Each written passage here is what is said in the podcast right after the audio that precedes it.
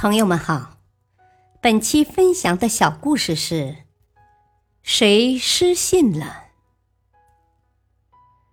汉朝的王猛为人正直，是一个深受百姓爱戴的清官。有一次，他与一个友人酒后商定一同远游，并约定次日午时在城门前的大槐树下再次见面，还立了个高高的树干为证。如此之后，两人才依手辞别。次日，王猛提前来到了树干前等友人。过了一段时间后，树干的黑影渐渐东斜，午时已过了，可是那位朋友还不见踪影。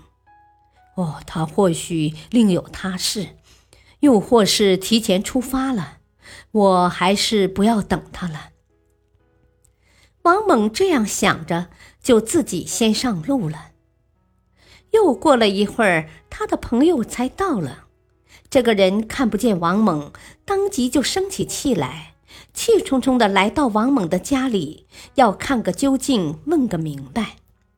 他没有看到王猛，只见王猛的长子在玩耍，于是阴阳怪气的说道：“啊，真不是人呐！”明明约好一块出门的，却一刻也等不得。啊！您与我父亲约定在午时，午时不来，已是无信。对孩子骂其父亲，更是无礼。没想到王猛的儿子年仅七岁，却如此明白事理，一句话就令那友人当即羞愧万分。大道理，说话要有分寸，即使生气，也不意味着可以随心所欲，否则可能最终陷入尴尬的会是自己。